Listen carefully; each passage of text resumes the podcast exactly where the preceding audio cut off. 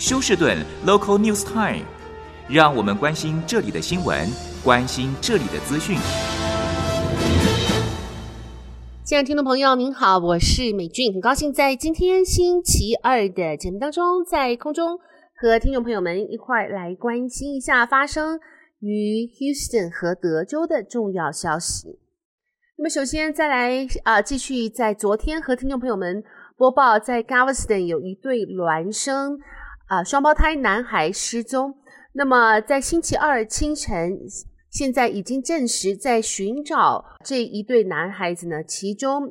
有一个尸体已经被发现了。根据 Galveston Beach Patrol Dispatch 称，在今天凌晨两点左右，有人在二十八街和啊，Seawall 附近的海滩上行走时，发现了一具其中一名游泳者描述的儿童尸体。啊，这是符合当时失踪十三岁双啊孪生儿的啊的样貌。那么，搜索人员呢，在昨天已经附近在打捞搜索，没有任何下落，计划在今天再次返回。那么这一对孪生儿是在星期天下午四点半左右的时候，最后被人看到。当时他们最后一次被人看到的地点是在 Pleasure Pier 西侧游泳，距离海岸差不多有二十英里，呃，有二十码。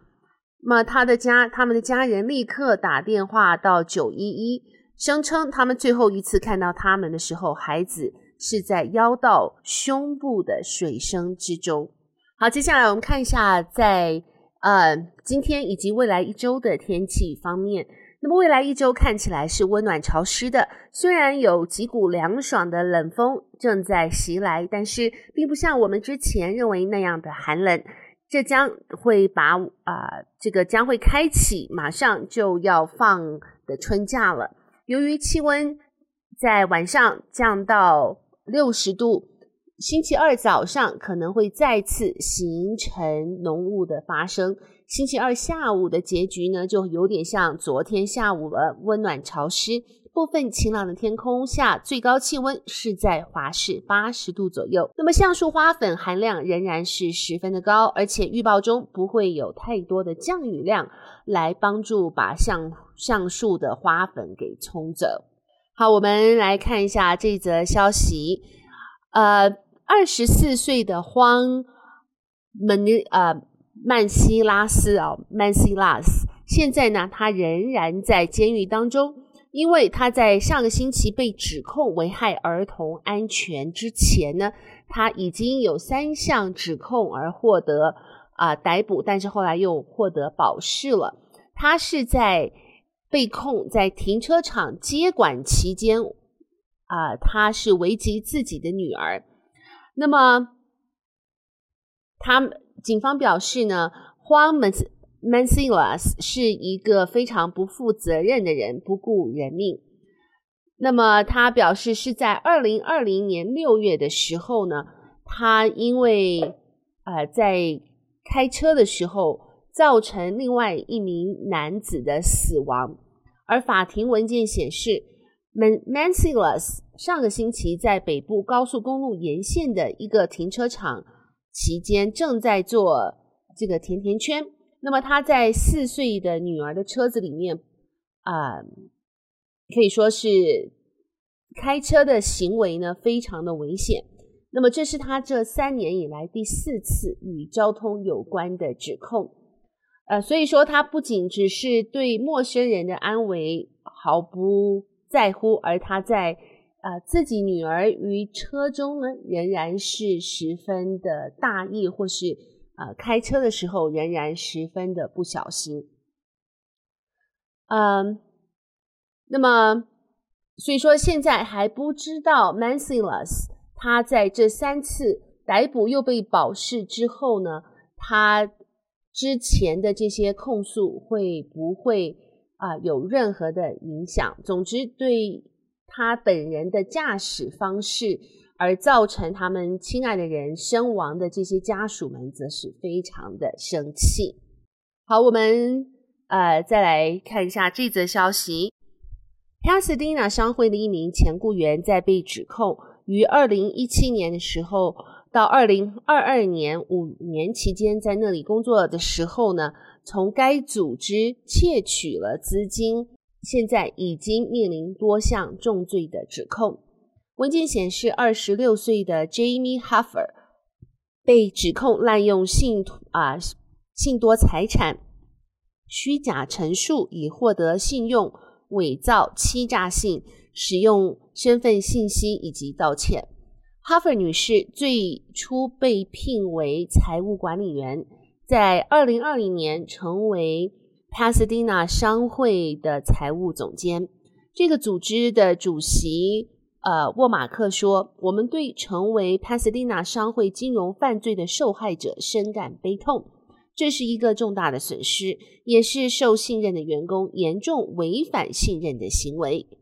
指控文件显示，哈弗女士于去年十一月向沃尔玛承认了她的行为，然后冲出大楼，再也没有回来。警方称，啊、于是帕萨迪纳的这一个商会的主席沃尔玛给当局打了电话。文件称，哈弗使用窃取个人信息以及沃尔玛的名义。开设了一张 Capital One 的信用卡，然后向该账户收取了超过三十万美元的费用。据称，他使用商会资金支付了这些账单。那么，此外，官员们还表示，哈弗将钱啊从企业账户转移到个人 PayPal 账户，用公司采购卡啊购买了价值数十万美元的个人物品，甚至还盗用了去年秋天 Taste of 啊、The Texas 筹集的绝大部分资金。那么，这是帕萨迪纳商会的一个每年最大型的筹款活动。那么，休斯顿市长 Sylvester Turner 表示呢，希望哈佛能够得到呃严重的惩罚。好，再来我们看一下是有关德州教育局是否会来接收 HISD 的新闻。那么在昨天，他们啊，不论是休训的领导人，或是社区成员，还有学生，都在积极的等待德州教育局是否会介入来接管 HISD 的决定。那么似乎在昨天并没有啊看到德州教育局出啊出来做这样子的一个决策。总之，现在结合了当地的领导人、政界人士啊等等呢，都在。啊、继续的抗议 TEA 来接管 HISD。那么这一次的信息会议呢，他们昨天在解释为什么这一次的接管是决定对 HISD 没有利的。休斯顿全国有色人种协会的主主席表示，这一次接管并不是真正的接管，而是一次罢工。根据法律，如果一个学区连续五年让一个学校的成绩不及格，州政府可以介入。这种情况发生在二零一九年休斯顿第五学区的 Whitley High School。然而，学校现在已经从 F 的评比到了 C 的评比，那么该地区的总体评级为 B Plus。因此，这让人们质疑：若是已经取得显著的改善，为什么政府还要插手？好，接下来我们看一下这则有趣的新闻，在呃奥斯汀南边近郊的这个 Buda 城市呢，德州公园与野生动物局的人员在一户住宅的后院发现了一只大鳄鱼。屋主原来是把这条鳄鱼当成宠物来养。屋主是二十多年前从一个动物园中偷出了一个鳄鱼蛋，因此呢，在鳄鱼蛋孵化之后，他和这个小鳄鱼相依为命过了许多年。可惜的是，他们以后就要见面非常困难了。野生动物局的官员在啊布达斯城市调查另一宗违反野生动物法规的事件时，得知这里有一位女士在后院养了一条大鳄鱼。他们前往调查的时候，果然发现院子的草草地有一块是用铁丝网围住的土地，中央还挖出了一个池塘，并且。啊、有一条长达七英尺的硕壮鳄鱼住在这里面。女屋主表示，这条鳄鱼是她的心爱宠物，可是她并没有执照来养啊、这样子的野生动物。德州的法律确实是准许州民养鳄鱼的，但是呢，必须是地方是为农场、教育或是生物学研究之用。这名女士并不符合资格。在官员询问之下，这名女士坦诚，她二十多年前在这个 New Braunfels 的动物世界与蛇农场担任义工时，把一颗鳄鱼蛋偷出来，那颗蛋后来孵出了这条鳄鱼。如今这条鳄鱼已经很大了，圈起来的地方早已经不够鳄鱼活动之用。但啊，当刚官员告诉他那条鳄鱼必须归还给动物世界与蛇农场时，他伤心地流下悲痛的眼泪。动物世界与蛇农场的员工啊，Forthman 指出，一条怀孕的母鳄鱼一次可以产下五十到六十颗蛋，这么多的蛋里少一颗是很难发现。因此，把鳄鱼蛋或是刚孵出的小鳄鱼偷偷带走，其实是十分容易的事。